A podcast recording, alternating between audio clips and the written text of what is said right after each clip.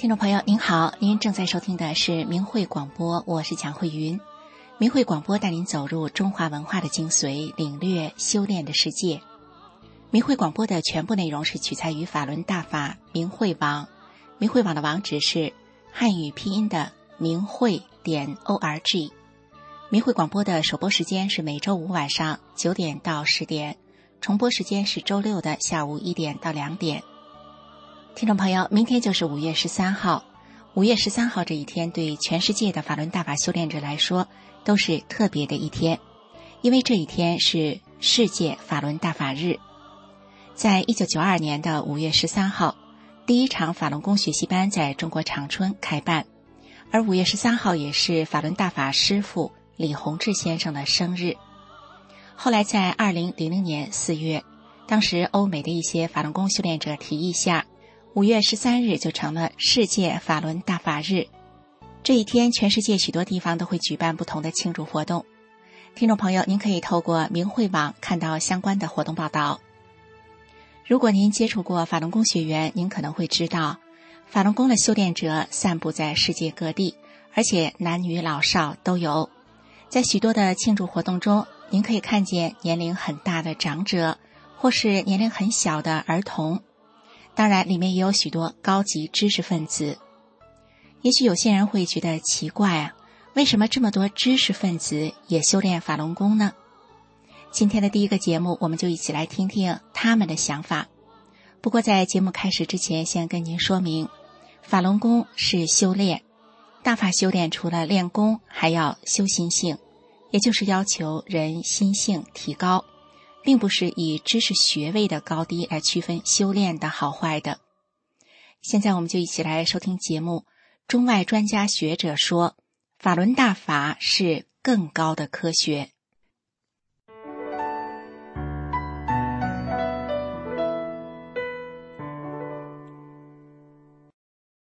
听众朋友，您好，这里是明慧广播电台法轮功真相系列。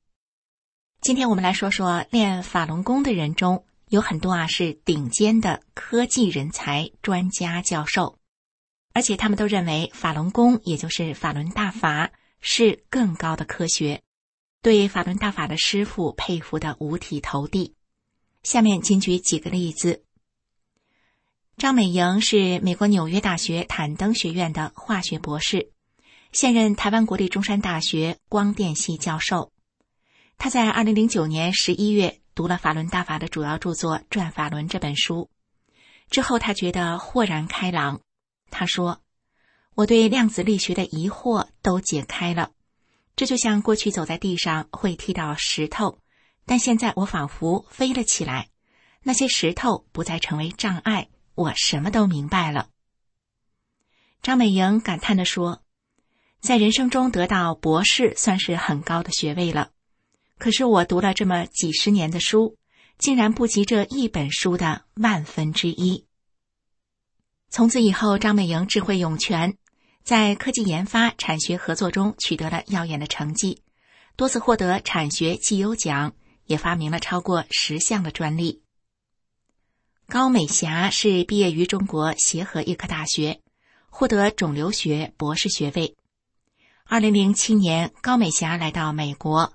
先后在约翰霍普金斯大学做博士后，在美国国立卫生研究院做生物医学研究员。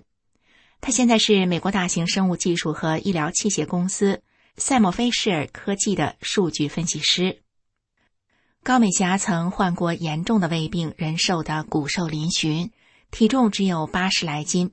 她吃了不少中西药都没有效果。一九九八年，他开始修炼法轮功。一个月内，他的胃病就全好了，这让他感觉很神奇。作为从中国大陆最好的医科大学毕业，一路在行业顶尖的机构和公司从业的专业人士，高美霞深知医学是很有限的。他说：“大部分病其实医学也是束手无策，或者他只能对症不能除根。”随着我慢慢了解法轮功。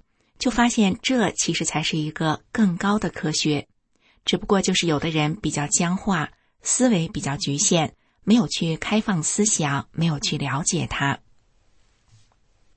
谢田是美国南卡罗来纳大学艾肯商学院的终身教授。一九八四年，谢田在北京大学读研究生时，和导师参与了对气功特异功能的研究。他发现很多气功师的功能是真实存在的，由此破除了无神论对他的影响。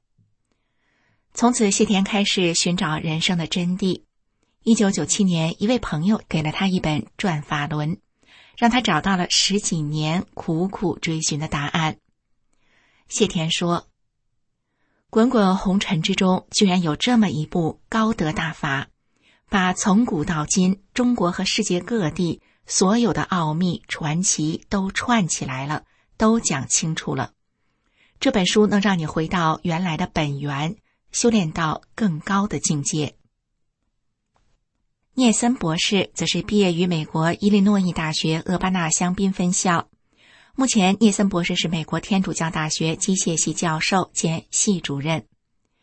聂森教授在燃烧、燃料、动力、能源、环境污染、气候变迁等研究领域都是颇有成就，曾经被中共政府和中国学术界奉为座上宾。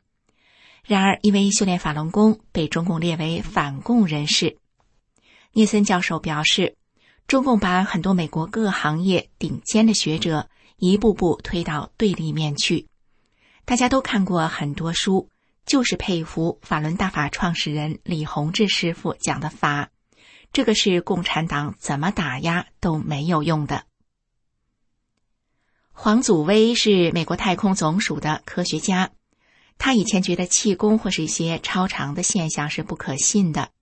但是他看了《转法轮》这本书后，他的思想开了窍。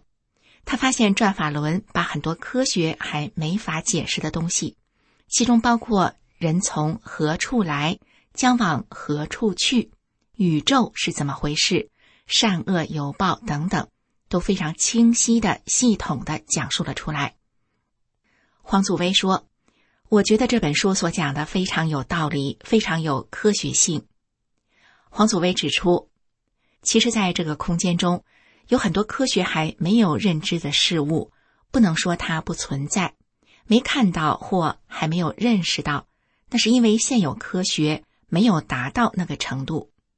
比方说，我们眼睛看不到收音机、电视机的无线电波，但事实上，只要你有这个设备，打开就可以接收到声音和图像。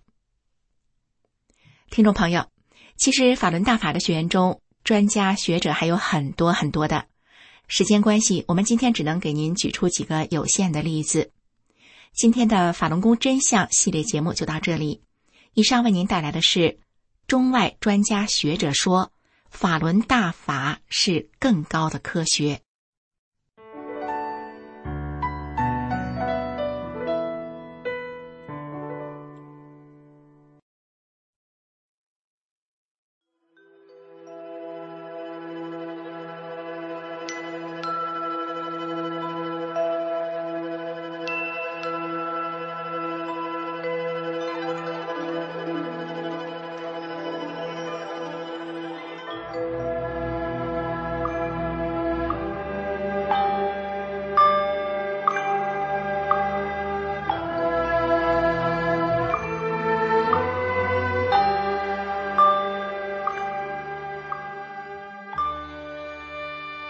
轮大法又称法轮功，是由李洪志先生于一九九二年五月传出的佛家上乘修炼大法，以宇宙最高特性真善忍为根本指导，按照宇宙演化原理而修炼。法轮大法直指人心，指出真正修炼。就得按照真善忍的标准修炼自己的这颗心，叫修心性。李洪志先生在法轮功的主要著作《转法轮》一书中写道：“心性是什么？心性包括德，德是一种物质，包括忍，包括悟，包括舍。”舍去常人中的各种欲望、各种执着心，还得能吃苦等等，包括许多方面的东西。人的心性方方面面都要得到提高，这样你才能真正提高上来。这是提高功力的关键原因之一。法轮大法还有修命的部分，这就要通过功法动作去练了。法轮功的五套功法包括四套动功和一套静功，动作简单易学，一上来就把修炼者身上能量淤塞的地方打通，在极短的时间内排除体内的废弃物质，净化身体。完整的一套性命双修的修炼方法，那就既要修又要练，修在先，练在后。不修心性，只练动作是不能长功的。动作是圆满的辅助手段。法轮大法圆融明慧，动作简练，大道至简至易，在理论上。完全不同于其他传统的修炼方法，不同于各家各门派的炼丹学说。法轮大法已红传一百多个国家和地区，李洪志先生的著作也已经有四十多种语言的外文版。欢迎登录明慧网，免费阅读大法经书。观看李洪志先生九天讲法班录像。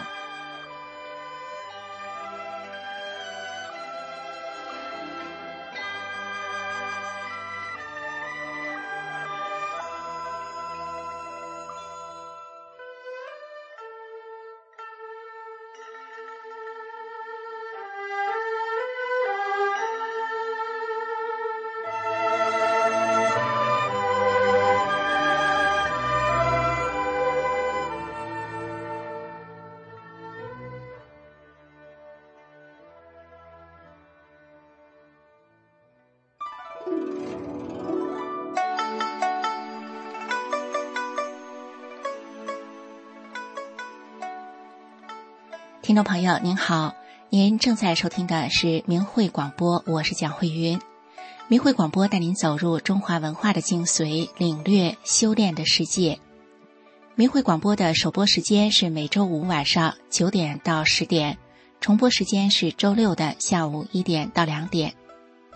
听众朋友，修炼法轮功在祛病健身上有神奇的效果。一九九八年，在当年的中国国家体育总局的调查报告里，法轮功祛病健身的总有效率高达百分之九十八。在这项数万人的大调查报告里，包括了很多疑难症还有绝症患者，他们都奇迹的康复了。因此，许多的法轮功修炼者，特别是早期，他们刚刚开始的时候，是因为想寻求身体的健康。因此才开始学练法轮功的，但是他们之所以能够坚持的修炼下去，尤其是在中国啊，无论是学科学的，或者是做思想研究的，特别是近代中国经历过文化大革命，经历了个人崇拜、狂烈的思想信仰，经历这样深刻教训的中国人，已经不会那么盲目的相信什么了。所以时至今日，仍然有那么多的中国人。坚持修炼法轮功，这背后正凸显了法轮大法它的非凡内涵。为什么会有这样的现象呢？或许呢，就是许多法轮功学员经常说的，因为法轮功是真正佛家修炼的高德大法。接下来的节目是一个纪实节目，叫《一百个中国家庭的故事》。今天的故事是“自有清白在人间”。屈原故乡一位航天功臣的故事，让我们一起来收听。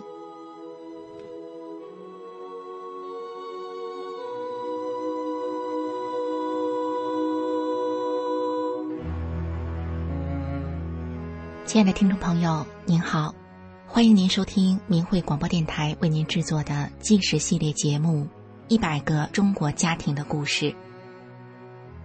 有这样一群平凡的人，他们就生活在你我之中，遍布在社会的各个阶层与行业。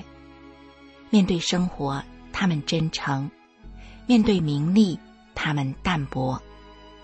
但是这群人又如此的不平凡，因为他们所经历的曲折和磨难，远远超过一般人的想象。在一百个中国家庭的故事系列节目中，我们将为您讲述他们的人生经历，一起从他们的所言、所行和所遭遇的一切中，去体会他们不平凡的人生。今天我们讲述的是。自由清白在人间，屈原故乡一位航天功臣的故事。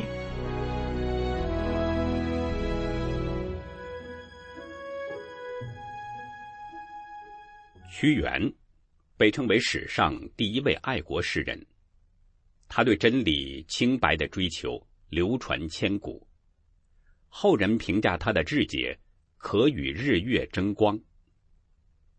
数千年后，熊辉峰诞生在屈原的故乡湖北秭归。他不写《离骚》，不在朝为官，而是一位科学家。但是他与屈原同样的坚毅不屈、刚直不阿。方正的面孔，坚毅的眼神，浓眉厚唇。照片上的熊辉峰，相较于笑容腼腆的妻子，看起来。就像个不苟言笑、举止端方的读书人。熊辉峰和他的妻子刘元杰都是高级知识分子。熊辉峰出生在一九三八年，是家中幼子，上头还有六个哥哥姐姐。虽然年纪最小，熊辉峰却一点也不娇生惯养，反而从小读书就刻苦认真。考大学时，他不仅考上了北京理工大学，还是以当年湖北省高考状元的身份考上的。他的妻子刘元杰更是个了不起的神童，高中时连跳两级，直接被学校保送到北京理工大学读书，两人于是成了学姐学弟。一九六零年代，熊辉峰和刘元杰大学毕业。那时刚好是中国航天事业发展的初期，所以两名高材生双双被分配到了航天部八三五八研究所工作。熊辉峰的专业是激光雷达，他进了研究所后谨守本分，兢兢业业，可说是将全身心都投入到了研究之中。然而，他才进研究所没几年，一九六六年。文化大革命开始了，在红卫兵“革命无罪，造反有理”的口号下，承传千百年的文物古迹被大肆摧毁，师长、父母遭到学生和子女的残忍的批斗，传统社会的伦理道德荡然无存。熊辉峰的父亲是中共的老干部了，他曾经担任过县长。最终却被造反派给活生生的打死。熊辉峰的母亲也因此得了疯病。熊辉峰艰难的熬过了这场十年浩劫。一九八零年到一九九零年代，熊辉峰作为交流学者被外派到瑞士和美国等地，旅居国外工作近十年。依照当时瑞士移民局的规定。以熊辉峰的身份是完全可以申请永久居留的，因为专业素质过硬，他的瑞士同行也积极劝说他，想让他留下来。然而，熊辉峰拒绝了瑞士提供的优越工作和生活待遇。身在海外，他心中仍然记挂着祖国航天事业的建设，最终没有答应。在他和海外专家的合影中，粗眉大眼的外国专家们笑容灿烂，熊辉峰则穿着一件靛蓝色的衬衫，领子平整，扣子一丝不苟的扣到了最上层。正当盛年的他，瞳孔黑白分明，嘴角噙着一点含蓄的微笑，脸上没有意气风发，只有满身正气。尽管经历了文革的苦难，熊辉峰活得仍像个彬彬君子。与他一起工作过的同事，赞叹于他的才华之外，更敬服于他的人品，都评价他善良、朴实、刚直不阿。一九八五年，熊辉峰获得了国家科学技术进步奖。一九九三年，他获得了光华科技基金奖。从这些难得的奖项可以得知，熊辉峰的专业以及他对社会所做出的贡献。熊辉峰声名显赫，他的妻子刘元杰也同样的出色。刘元杰在飞航导弹领域大放光彩，多次获得航天部的二等功、三等功等殊荣，在航天部及研究所享有很高的声誉。而在这些荣誉和声誉的背后，是熊辉峰夫妇废寝忘食的工作。他们逐渐的失去了健康，一些慢性病找上了门。一九九五年年底，熊辉峰出差到了外地，他偶然得到了一本书《转法轮》。那时正是法轮大法在中国各地红传的年代，公园里。广场上，处处可以见到练功的人群。作为一名严谨的科技工作者，熊辉峰以理性分析的态度，不断研究验证，不断寻求进步和真理。这样的态度贯穿在他的生活之中。而当他读完《转法轮》后，他深深的被书中的内涵所震撼折服。他感叹道。这才是真正的科学。他兴奋的告诉全家：“我要修炼法轮功了。”受到丈夫的影响，刘元杰也开始阅读法轮功书籍。同样的，这位尖端的导弹专家也被书中呈现的高深法理给打动了。她和丈夫一起开始了他们的佛法修炼之路。当时夫妻俩因为长年累月的科研工作，都患有各种不同的慢性病。刘元杰更是有严重的心脏病，身边总是备着速效救心丸。因为心脏病，他常常全身有气无力，不能承担任何体力劳动，甚至周遭嘈杂的噪音都会让他心率加快。家里洗衣做饭的家务活都得丈夫和孩子们来做，刘元杰因此常常唉声叹气，觉得自己是家人的累赘。可是就在他修炼法轮功后不久，他的心脏病就不知不觉的全好了，他不需要服用任何药物了。刘元杰于是主动承接下了全部的家务活病好后，他还可以徒步行走十公里去一个大型的公园。从他那矫健的步伐，完全看不出他之前是一位严重的心脏病患者。同一时间，熊辉峰也发现自己的慢性病不药而愈了。夫妻俩惊叹于自己修炼后身心的变化，开始积极参与练功弘法活动。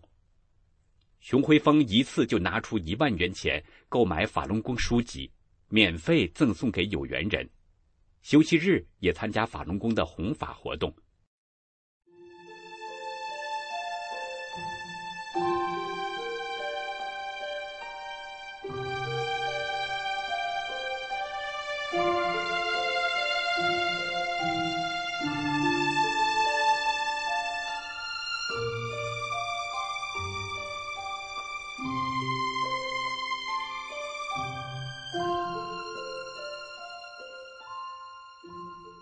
那时，在八三五八研究所有八百人左右的员工。这群高知识分子里呢，像熊辉峰夫妻俩一样公开修炼法轮功的，有差不多八十人，近十分之一。然而，一九九九年，中共发动了对法轮功的镇压。熊辉峰和刘元杰那时已经六十多岁了，两人大半辈子都奉献给了国家项目，在专业领域里受人尊敬。熊辉峰或许没有预料到，夫妻二人会像自己的父亲一样。最后却被卸磨杀驴，晚景凄凉。二零零零年，熊辉峰因为修炼法轮功，被非法劳教三年。被非法劳教的期间，派出所的警察不断的骚扰熊辉峰全家，甚至直接将妻子刘元杰和他们的儿子绑到了所谓的洗脑班，逼迫二人放弃信仰，放弃修炼。从未遭遇过这种蛮横与残暴的场面，过度惊吓的刘元杰，他好了多年的心脏病突然复发，被绑架到洗脑班的刘元杰整个人倒在地上，警察这才不得不把他送回家，但他的儿子则被关进洗脑班，强迫洗脑迫害一个月后才被释放。在熊辉峰被非法劳教后的某一天。家人在整理他的书柜时，意外的发现了二十五封感谢信，寄信人来自河南省和湖北省，这些人都是受到熊辉峰资助的贫困儿童。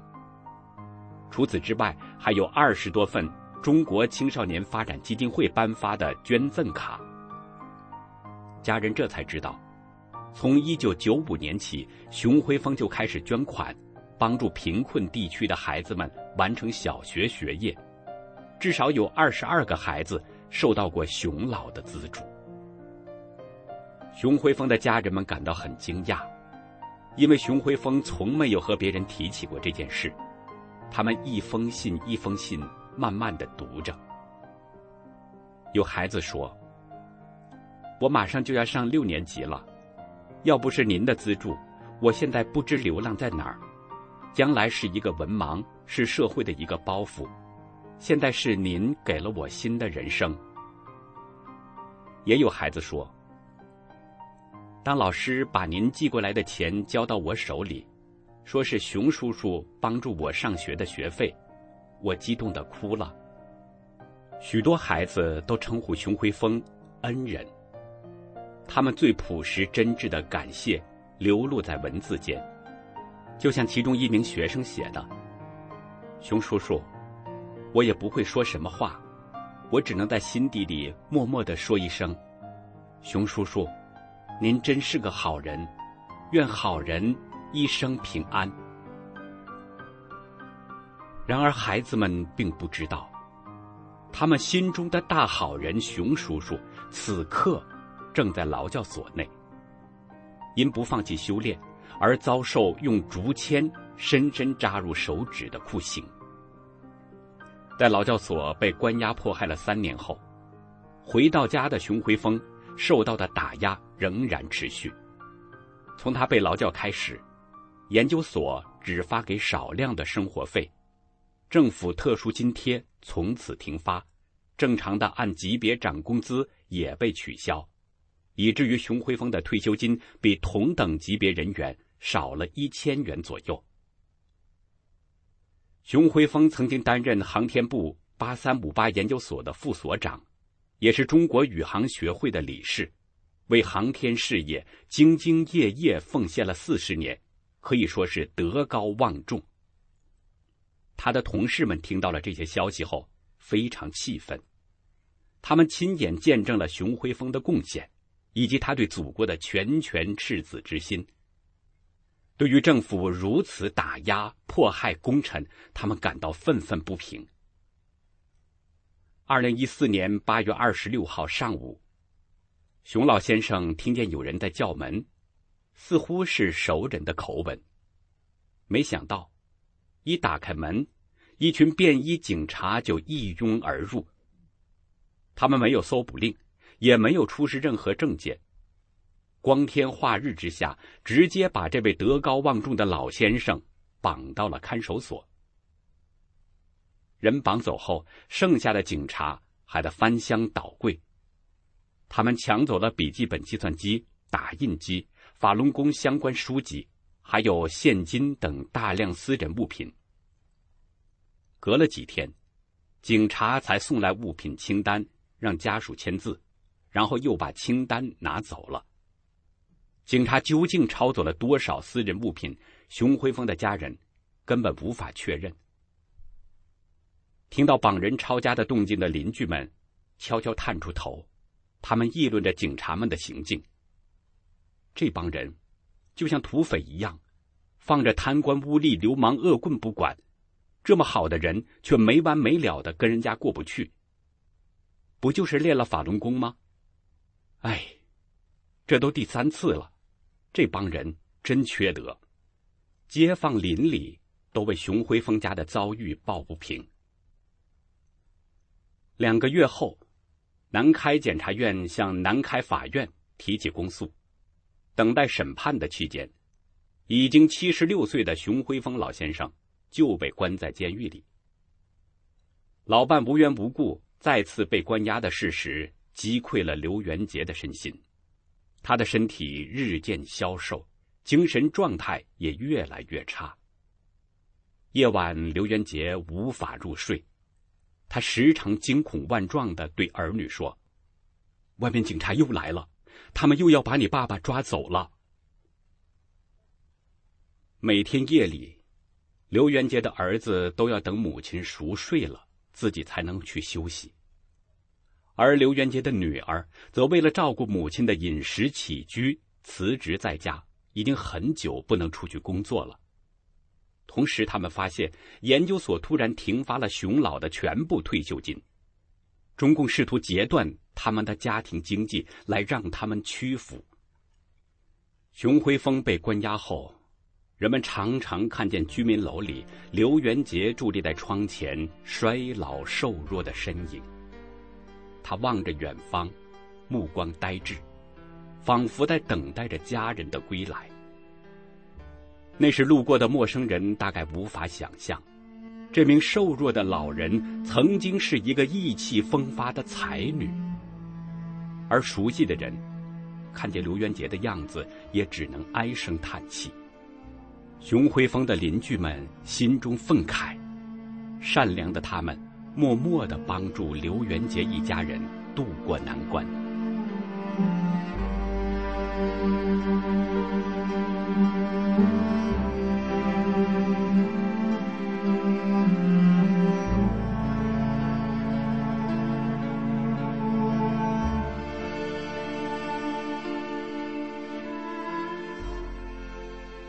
刘元杰最终没能等到丈夫熊辉峰回家的那一天。二零一五年新年刚过，他就在三月三号那一天含冤离世。刘元杰去世的隔天，他的儿女在看守所、派出所、法院之间跑了整整一天，希望能让爸爸回家见妈妈最后一面。然而，在各个单位互相推诿之下，熊辉峰最终也没能回家。见老伴最后一面，相伴数十年的夫妻俩，从此天人永隔。在熊辉峰既未被判刑，却被非法关押一年后，二零一五年八月十四号，南开法院才终于要进行庭审了。法庭上。七十七岁的熊辉峰精神矍铄，讲究事实的他义正辞严地说：“没有任何一个法律规定法轮功是邪教。他坚持人民拥有信仰自由的权利，所以他依照自己的信仰修炼法轮功，在法律上一直都是无罪的。”当时熊辉峰的眼睛。和年轻时一样黑白分明、炯炯有神，他无畏地望向法庭上审判他的人员，坚定地为自己、为法轮功辩护。熊辉峰和律师铿锵有力的辩护，公诉人和法官无言以对，如同一场闹剧。这次非法庭审最后不了了之。第二次庭审是在二零一五年十一月二十五号进行，但是法院在开庭前一天才通知律师，这导致律师联系不到家属。开庭时，熊辉峰的家人都没有到场。更荒唐的是，这次的庭审十几分钟就匆匆收场了。两周后，熊辉峰收到了宋教他本人的判决书。他被冤判了七年半重刑，熊辉峰当即提交了上诉书。熊辉峰的家人为他聘请了北京的律师做二审辩护。这位律师和熊辉峰交谈后不禁感叹：“与这样德高望重的老人交流，真是一种享受。”二审辩护过程中。这名律师条理分明，有根有据。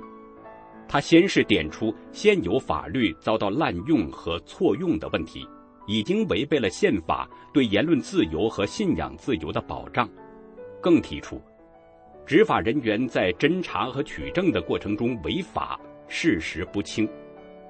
他说：“熊辉峰与人为善，按真善忍的标准要求自己做一个好人。”他不但没有危害社会、破坏法律实施的主观意图，更没有实施过危害社会、破坏法律的行为。最后，律师更点名道：“熊辉峰现已七十八岁，可能是中国大陆境内最大年龄的法轮功在押被告人，重判七年半。不知经办此案的检察官和法官会不会因此而青史留名？”然而，二零一六年三月九号，天津市第一中级法院在没有开庭审理、没有通知律师和家属的情况下，直接下达了刑事裁定书。他们驳回了熊辉峰的上诉，维持七年半的判决。判决二十天后，熊辉峰的家人才收到二审裁定书，直到判决结果。而那时，熊辉峰早已被送到了监狱。屈原在《楚辞渔赋》中，曾经这么说道：“安能以浩浩之白而蒙世俗之尘埃乎？”而在狱中的熊辉峰则说道：“我身上是清白的、干净的、透明的，任何污水都沾不上。”已是耄耋之年的熊辉峰，即使遭受诬陷、身卧牢笼。依然信念笃定，他不接受对他的非法冤判，他以坚持申诉的行动向世界发出清白的声明。二零一六年，在狱中，他仍然向天津高等法院递交申诉信，表明自己将继续上诉。听众朋友，即使不受当时人们的理解，历史。早已还给屈原清白的名声，而在航天领域为国家、为社会做出杰出贡献的熊辉峰，相信他的冤屈也自有被洗刷的一日。他与法轮功被迫害的真相，终会大白于天下。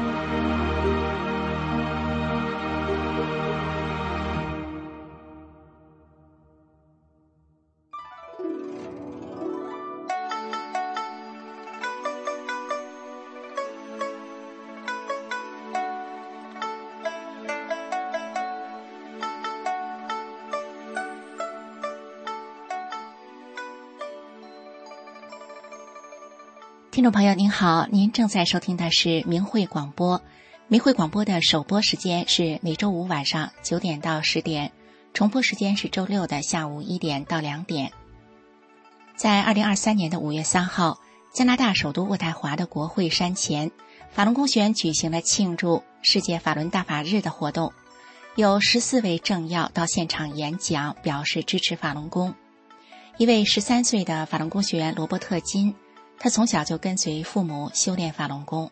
他说：“真善忍原则教导我以善良、尊重和理解的态度对待他人，并努力寻求和平解决冲突。”一次，我和一位同学发生了激烈的争论，但当事情变得非常激烈的时候，我记得要保持冷静，不要用武力解决问题。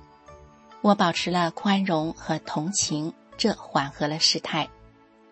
五月六号，台北的法轮功学员齐聚在台北自由广场，庆祝五一三世界法轮大法日。在场的上千名法轮功学员，他们怀抱着对大法师父的感恩，齐声的喊出：“恭祝师父生日快乐！法轮大法好，真善人好！”场面壮观，震撼人心。过往的游客也纷纷拿出手机，拍下他们集体练功时的平静与祥和。类似这样的场景，每年都会在世界不同的地方出现。如果世界上都充满真善人，听众朋友，您会不会觉得这个世界将会更加的美好呢？接下来是天音静月节目，今天节目的主题是让生命充满阳光，让世界充满真善人。让我们一起来收听。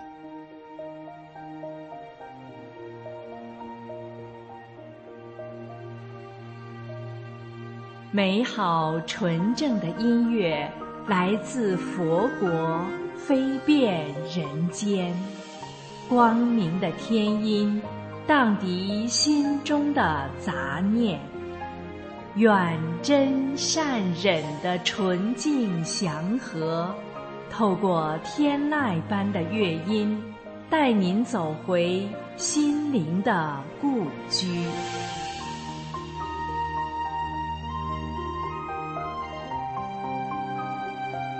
亲爱的听众朋友，您好，欢迎您收听明慧广播电台的天音静月。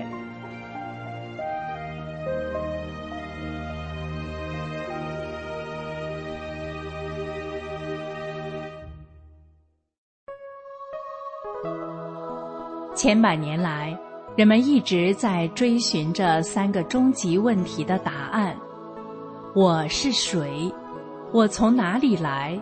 我将到哪里去？古圣先贤也曾试图回答这些问题，谁也没有从根本上说清楚。您也想过这些问题吗？节目一开始，请欣赏由塞班岛大法弟子作词、修乐作曲、如水演唱的歌曲《得度》。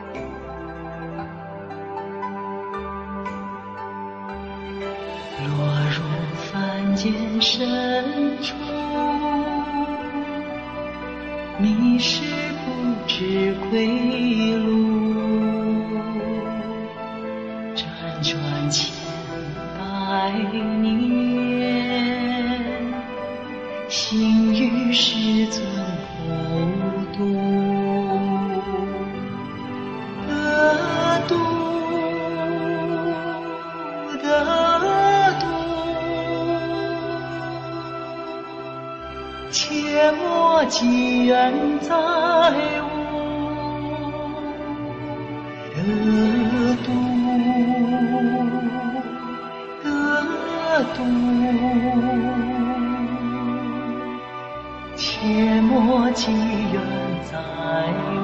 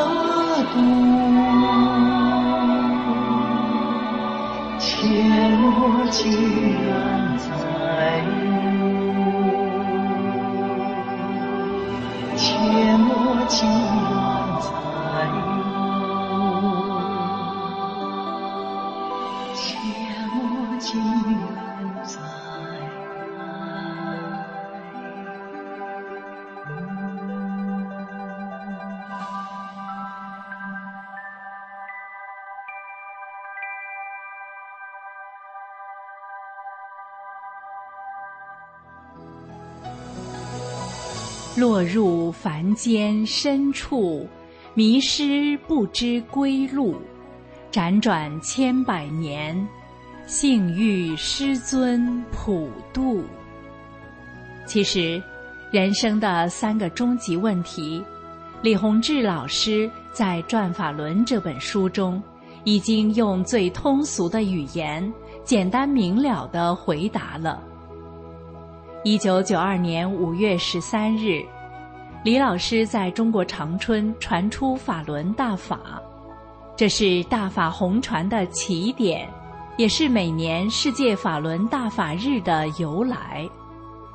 接下来，请听由谭俊逸作曲、关桂敏作词、洪波配器、德明演唱的歌曲《法轮圣王》。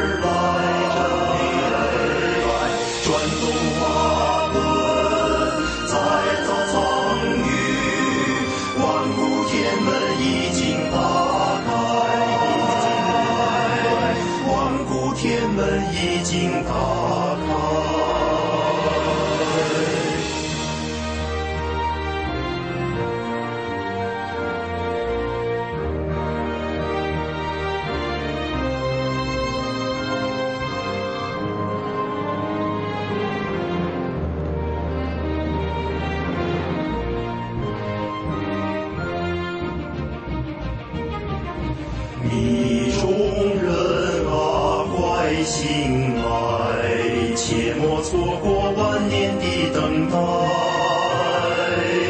你可听见神在召唤万古机缘不会再来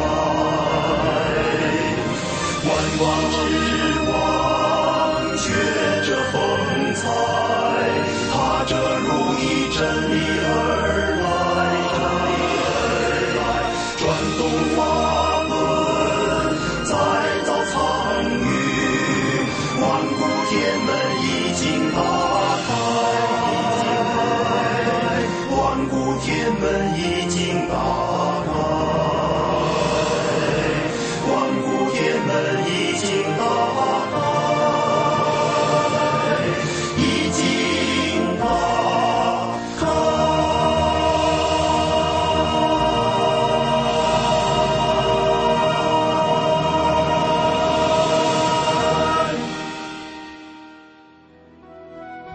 轮圣王下世来，救度众生，慈悲为怀。救人的法正在红传，当今世界人神同在。法轮大法是上乘的佛家修炼方法，它不仅指出了一条如何做好人的路，更指明了一条返本归真的路。三十一年来，法轮大法红传世界，全球至少有一百一十多个国家和地区，有上亿人走入大法修炼。节目最后，请听由小杰作曲、紫云作词、雨月演唱的歌曲《世界需要真善忍》。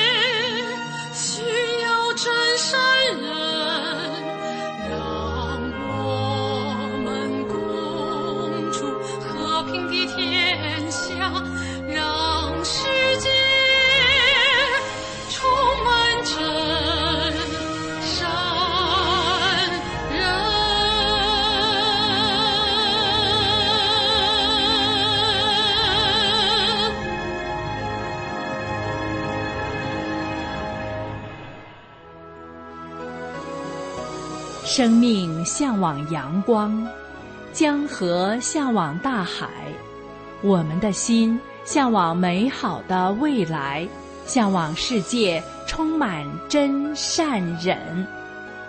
大法传播到哪里，那里就出现奇迹。有人好了病，生命得救了；有人戒烟、戒酒、戒毒，灵魂得救了。更多人净化了心灵，明白了此生为何而来。您知道吗？所有大法书籍和教工录像在明慧网上都可免费阅读下载。愿您也有机会体会真善忍的美好。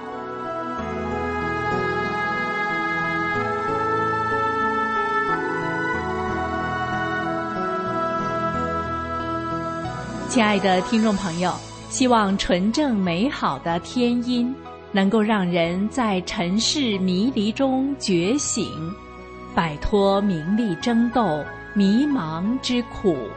找回远古的属于您的记忆，返本归真。今天的天音净月节目就为您播送到这里，感谢您的收听。